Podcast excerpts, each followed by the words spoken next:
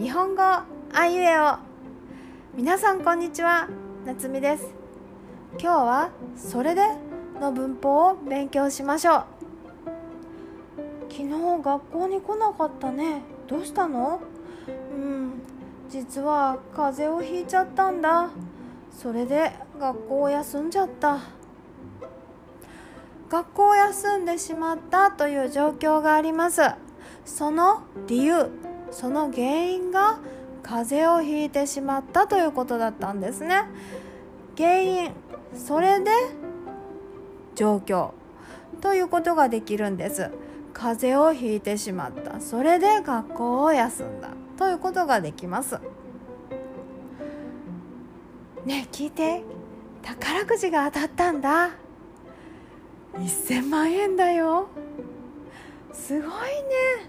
うん。それで世界一周旅行をしようと思ってるんだ。わかりますか？世界一周旅行をしようと思ってるという状況があります。その理由その原因は宝くじで1000万円当たったからなんですよね。いいですね。